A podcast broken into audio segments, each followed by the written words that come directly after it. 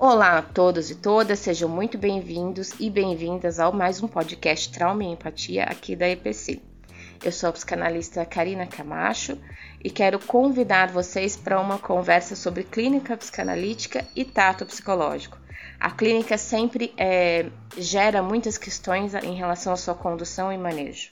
Então eu vou trazer um pouquinho para vocês sobre isso nesse podcast tato psicológico, acompanhe a nossa conversa aqui, que lá pelo meio uh, do podcast eu vou trazer para vocês uma definição e uma referência sobre o que é de fato o tato psicológico. Sempre falamos sobre a responsabilidade que permeia o exercício da função de psicanalista.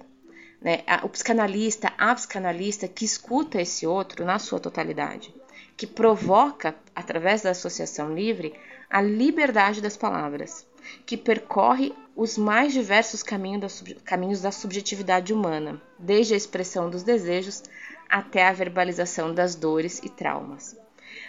Escutar do analista é escutar a relação íntima e intrínseca entre os sentimentos e emoções que atravessam a constituição humana na sua complexidade enquanto a vida cotidiana acontece. É, no texto do Ferenc, A Elasticidade da Técnica, ele apresenta uma definição importante que vai além do viés da responsabilidade na execução da técnica, o que é muito importante também. Né? A clínica também se faz na responsabilidade de condução com o outro. Só que a provocação agora é da ordem do cuidado da clínica e não só da sua execução. Ele se referiu ao tato psicológico. Eu vou ler um trechinho do texto para vocês perceberem a necessidade e a profundidade com a qual o Ferenzi coloca o tato no manejo na condução das análises. Ele diz o seguinte: adquirir a convicção de que se trata, antes de tudo, de uma questão de tato psicológico, de saber quando e como se comunica alguma coisa ao analisando. Quando se pode declarar que o material fornecido é suficiente para extrair dele certas conclusões. Em que forma a comunicação deve ser em cada caso apresentada como se pode reagir a uma reação inesperada ou desconcertante do paciente? Quando se deve calar e aguardar outras associações? E em que momento o silêncio é uma tortura para o paciente e etc. Como se vê, com a palavra somente consegui exprimir a indeterminação numa fórmula simples e agradável. Mas o que é tato? A resposta a essa pergunta não nos é difícil. O tato é a faculdade de sentir com.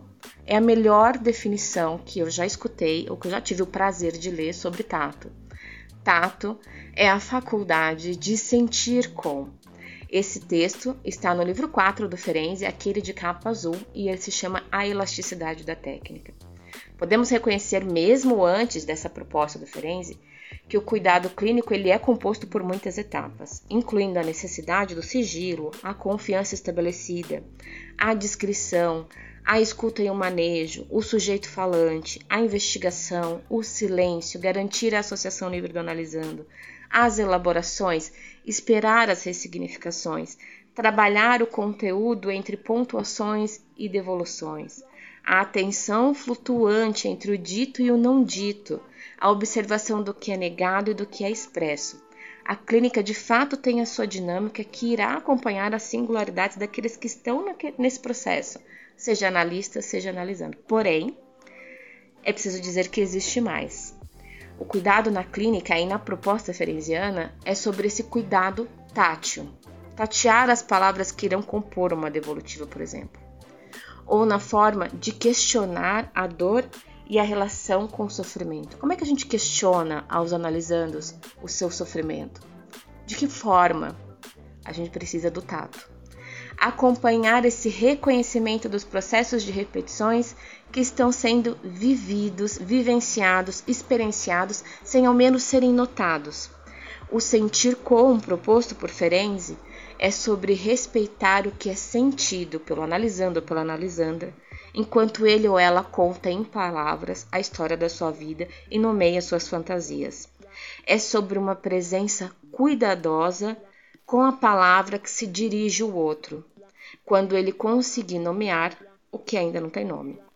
Aprofundar um insight, pessoal, mas sem um bisturi. Permitir o analisando viver, viver os seus processos de conscientização e elaborações das suas questões no seu tempo O tato psicológico não é sobre o psicanalista que não pode e não aceita perder uma interpretação, mas ter a paciência de avaliar se é o momento certo de interpretar enquanto o ser falante ainda estreita uma frágil relação com seu desejo. Sentir com não é sobre sofrer a cada palavra que foi dita ou replicar esses chavões conhecidos, populares, amplamente utilizados do eu te entendo, eu te apoio ou aconselhar até uma suposta saída do sofrimento. O sentir com é suportar o processo clínico com humanidade, longe da proposta robótica e cirúrgica amplamente divulgada. Reconhecer que a indiferença nada mais é do que um processo defensivo do próprio analista. O tato psicológico é um exemplo de cuidado clínico, uma expressão da responsabilidade com a qual iremos caminhar pela análise do outro nas suas palavras. O tato precisa compor a técnica e a escuta. Deve ser utilizado como recurso de manejo. O sentir com humaniza a clínica. É um ato de respeito aos conteúdos e ao tempo do outro. Né? Eu convido vocês a acompanharem a gente por aqui. Nós estamos sempre trazendo temas é, relacionados à clínica, à psicanálise, os seus teóricos. É, nesse momento em especial, o Sandor Ferenzi, que é um, né, tem sido um teórico que eu e o psicanalista Sandro Cavalotti temos estudado juntos. Então, acompanhe a gente aqui para mais novidades e para conceitos inovadores como esses, é, por exemplo, do tato psicológico. Como é que anda o tato de vocês em relação à escuta? Deixo um beijo grande é, a todos e até breve.